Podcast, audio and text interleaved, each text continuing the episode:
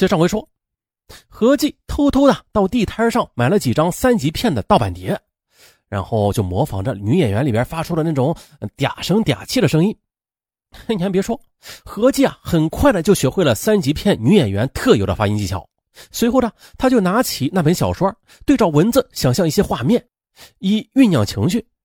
待完全进入角色之后，哎，他便声情并茂的、绘声绘色的朗读了起来。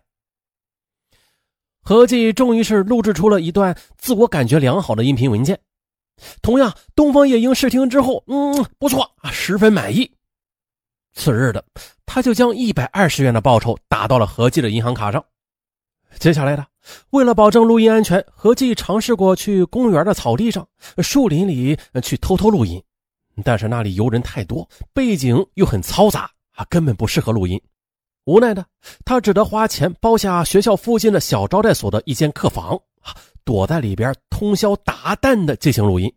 啊，这样的话，他不仅不用担心被室友或者舍管阿姨撞见，也保证了无背景杂音，而且。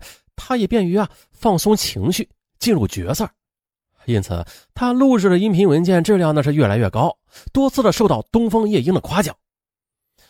二零零八年五月以来，自从那本不健康的小说在某网站的都市夜话栏目里开始连载以来啊，点击率那是迅速的飙升。为了进一步提高网络人气，这某网站还给何继取了一个艺名叫叶芳，并且推出了叶芳播音专栏。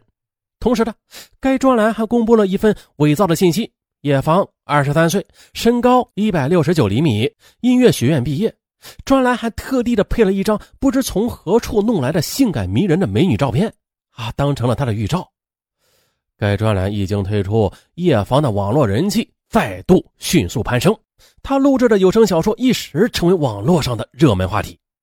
与此同时，某网站迅速走红。截止到二零零九年二月案发以前，该网站的注册会员就达到了两万多人，收听用户遍布全国的各大省市乃至境外地区，点击量更是高达二百万次，下载次数高达二十六万次，在互联网上影响极大。六月中旬的，何继又接受了新的任务，录制另外一部淫秽小说。七月，何继大学毕业了，尽管此时他已经成为网络红人了。但他知道，这也不是什么光彩的事儿，因此还是想找到一份稳定的工作。于是他四处求职，终于被北京某文化传播公司聘为广告播音员。嘿，这下的有了正式工作了，何继便想金盆洗手。可是东方夜莺一再劝说他继续干，并且承诺给他加薪，但是他仍然表示要退出。见他态度很坚决，东方夜莺也翻了脸。威胁他说：“现在你如果放弃的话，我就在网上公开你的真实身份，并且打电话到你的学校或者单位里去，让你身败名裂。”何继害怕了，此时的他已经悔青了肠子，但是却回不了头了。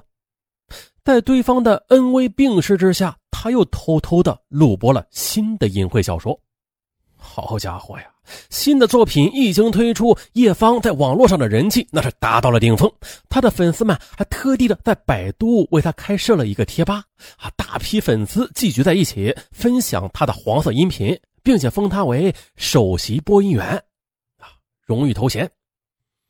同时，鉴于他极高的江湖地位，网站将他呃录播的每小时的报酬由四十元提高到了六十元。为了提高他的播音质量，网站每月还另发给他五百元的特别津贴啊，让他用于租房啊和改善设备。也就是用这笔钱，何继又租下了一个单间啊，作为自己的专用录音间。为了进一步提高他的实战水平，网站还每月发给他三百元的资料费啊，供他买 A 片呐啊来观摩。白天的何继是公司的白领，晚上他就成了色情声优。因为害怕暴露身份，他工作之余啊，从来不敢和同事深交，性格变得也是越来越自闭。当一个男同事向他表白心迹时，他痛苦的拒绝了。因此，何继在公司落下了一个“冷美人”的外号。可是靠做声优，何继每个月能挣五千多元呢，而这些钱呢，他一分也没有敢乱用，全部寄给了父母。父母欣慰不已啊，到处炫耀女儿有出息。可是他却十分痛苦，汗颜呐，连回家的勇气他都没有。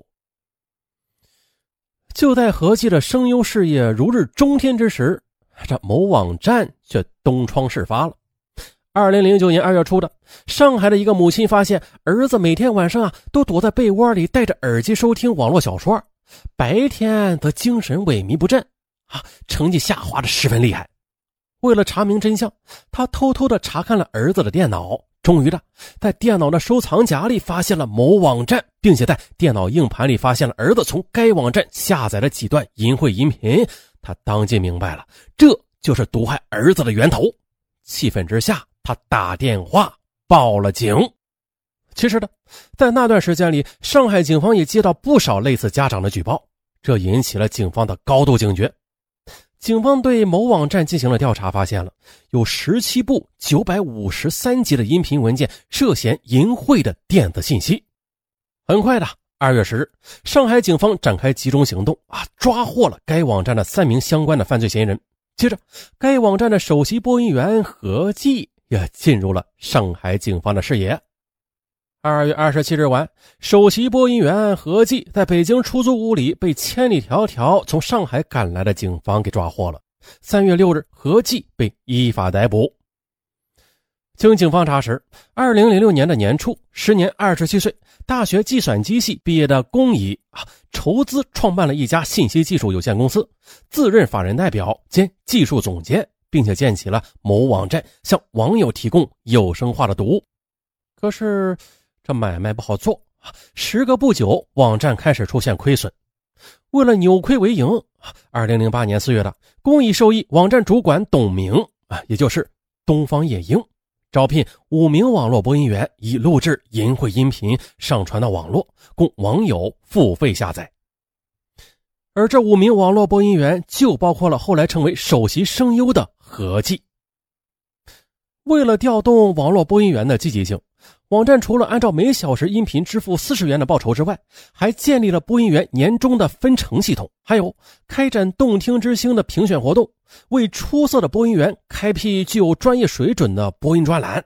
啊，何继等人录制的淫秽视频，使得一些情趣不健康的网友趋之若鹜。接着，随着访问量的急剧攀升，不到一年呢，该网站就扭亏为盈，纯获利四十余万元。二零零九年的九月一日，上海的一家检察院向法院提起公诉，指控该公司及上诉人员涉嫌制作、传播淫秽视频牟利罪。十月初的，法院开庭审理了此案。十一月二十一日。法院作出判决，该公司因为犯制作、传播淫秽物品牟利罪，被判处罚金十万元；主犯龚乙判处有期徒刑三年六个月，并处罚金五万元；从犯何继判处有期徒刑两年，缓刑两年，处罚金三万元。董明另案处理。庄严的法锤落下之后，悔恨交加的何继啊，当众的痛哭失声。而从老家赶来参加旁听的何继的父母更是羞愧的无地自容。在这对淳朴的夫妻眼里，女儿是那么的聪明上进，特别啊是她那百灵鸟般美妙动听的嗓音，更是全家人的骄傲。可是，他们万万没有想到，才华横溢的女儿竟然会将她的声音糟蹋了，踏上了一条令父母蒙羞的犯罪的道路，也毁了自己的大好前程。他们怎么能不伤心欲绝呀？听完法院的判决之后，老两口气得大骂女儿丢了他们的老脸，当即的含恨返回了老家。合计做声优的事儿传到公司之后，同事们更是大跌眼镜，纷纷对这个昔日的冷美人嗤之以鼻。曾经苦苦追求她的男同事更是到处宣扬啊，自己被她的清纯外表给迷惑了，没有想到她的骨子里。哎呀，竟是这样一个人。